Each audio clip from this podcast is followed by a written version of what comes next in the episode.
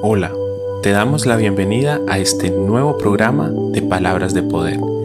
Te damos la bienvenida a este tiempo especial en la presencia de Dios, donde aprenderemos a través de su palabra, donde tendremos un encuentro íntimo con nuestro Dios, a través de su presencia y a través de lo que nos enseña.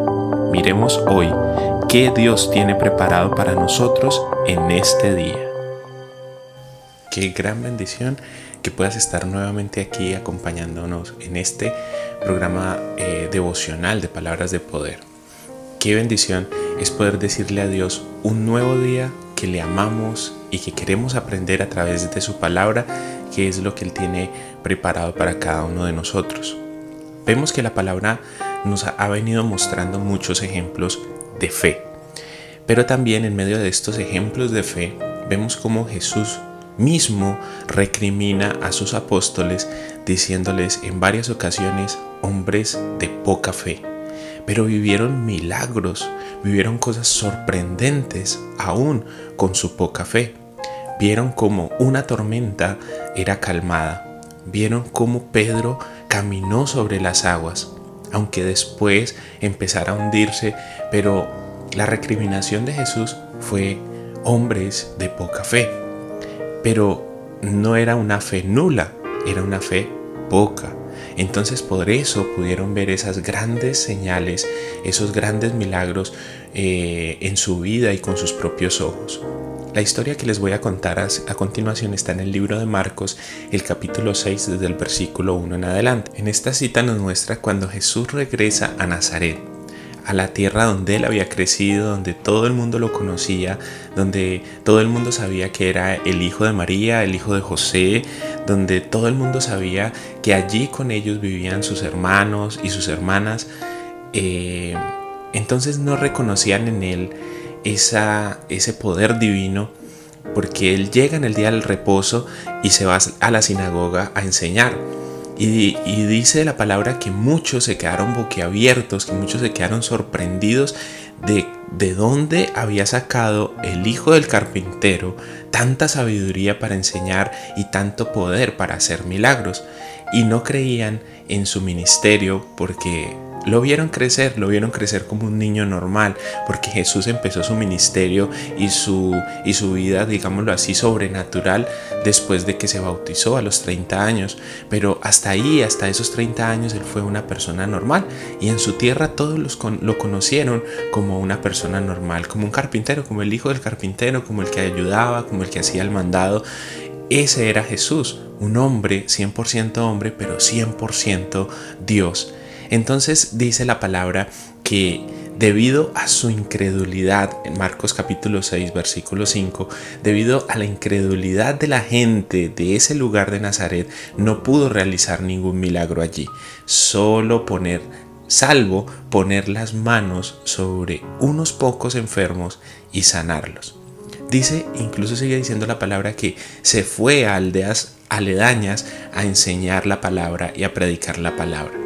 Muchas veces nosotros tenemos un poquito de fe y con ese poquito de fe puede pasar cosas sorprendentes porque dice la palabra que si tuviésemos fe como un granito de mostaza, así sea pequeñita, podemos ver la mano de Dios moviéndose a nuestro favor y no como el caso de esta gente de Nazaret, que debido a su incredulidad, debido a su poca fe, debido a que no le daban la posición eh, que él debía de tener, dice que no pudo realizar ningún milagro allí. Cuando habla de milagros son cosas sorprendentes como levantar un paralítico, como caminar sobre las aguas, como convertir el agua en vino.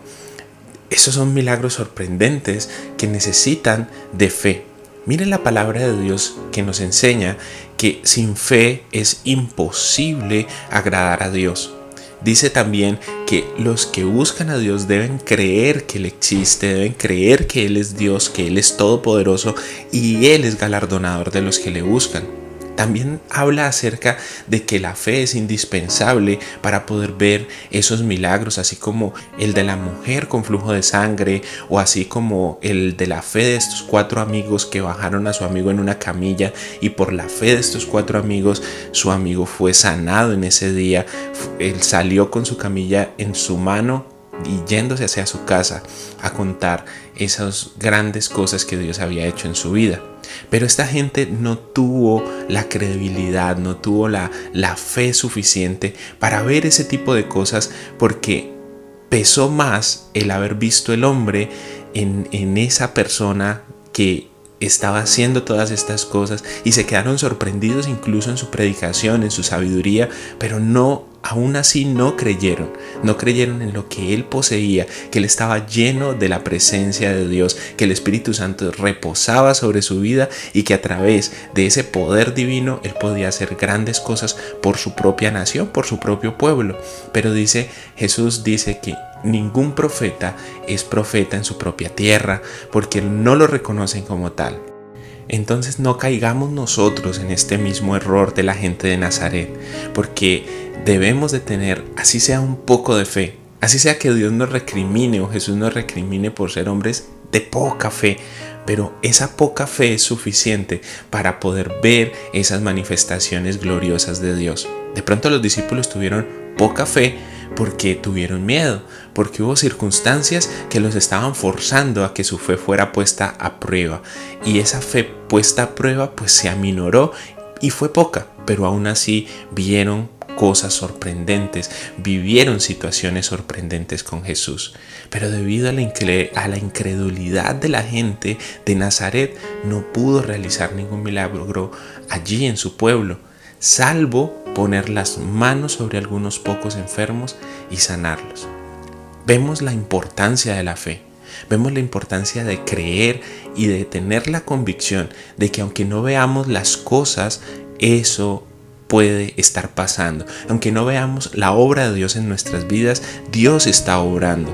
Dios nos dijo que no nos dejaría, que nos acompañaría, que estaría con nosotros hasta el fin de los tiempos. Y esa promesa es real. Así nosotros no sintamos la presencia de Dios. Así nosotros no sintamos que en medio de la situación que estamos viviendo, Dios está obrando. Hay una canción hermosa que, que me encanta mucho, llama We Maker. Y esa canción en una parte de su letra dice, aunque no vea aunque no sienta, yo sé que estás obrando. Aunque no te vea, yo sé que estás obrando. Aunque la situación no cambie, yo sé que Jesús está obrando en tu vida. Aunque estés aún viviendo esa circunstancia difícil, aunque estés aún pasando por esos momentos de dificultad, yo sé que Jesús está orando en tu vida. Así que no dejes que tu fe se nuble, no dejes que tu fe sea nula, sino que con un poco de fe puedes ver grandes cosas de parte de Dios. Vemos como Ezequiel, Dios le dijo, háblale a sus huesos secos y esos huesos tomaron vida porque Ezequiel creía en la palabra de Dios. Ezequiel era un profeta de Dios y cuando Dios le hablaba, él entendía que Dios podía hacer cualquier cosa que él quisiera.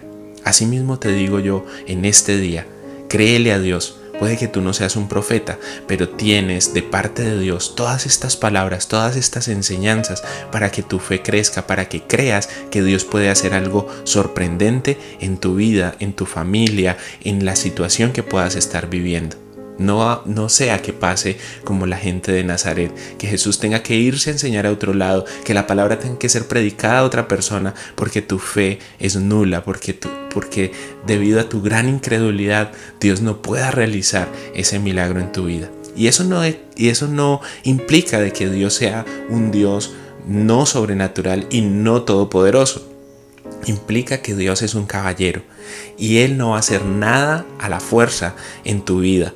Si tú necesitas un milagro y no lo pides con fe, pues Dios no lo va a hacer en tu vida porque no va a venir a hacer algo que tú no has pedido y algo que tú no has dado la autorización a Dios para que Él haga. Por eso yo creo que debemos de venir a Dios con confianza y creyendo que Él es todopoderoso y allí veremos la gloria de Dios en nuestra vida. Oremos. Señor, Gracias porque a través de tu palabra y a través de estos ejemplos nos enseñas a cómo no ser. Hemos visto otros ejemplos de fe, Señor, que nos retan a ser como esas personas para ir con una fe atrevida, para ir con una fe a pesar de las circunstancias a conseguir un milagro. Pero también nos muestras personas cómo no debemos de ser, y es estas personas del pueblo de Nazaret, porque vieron la humanidad de Cristo y no su sobrenaturalidad, y por eso no pudieron ver más milagros, salvo algunos enfermos que se sanaron por la oración de Jesús.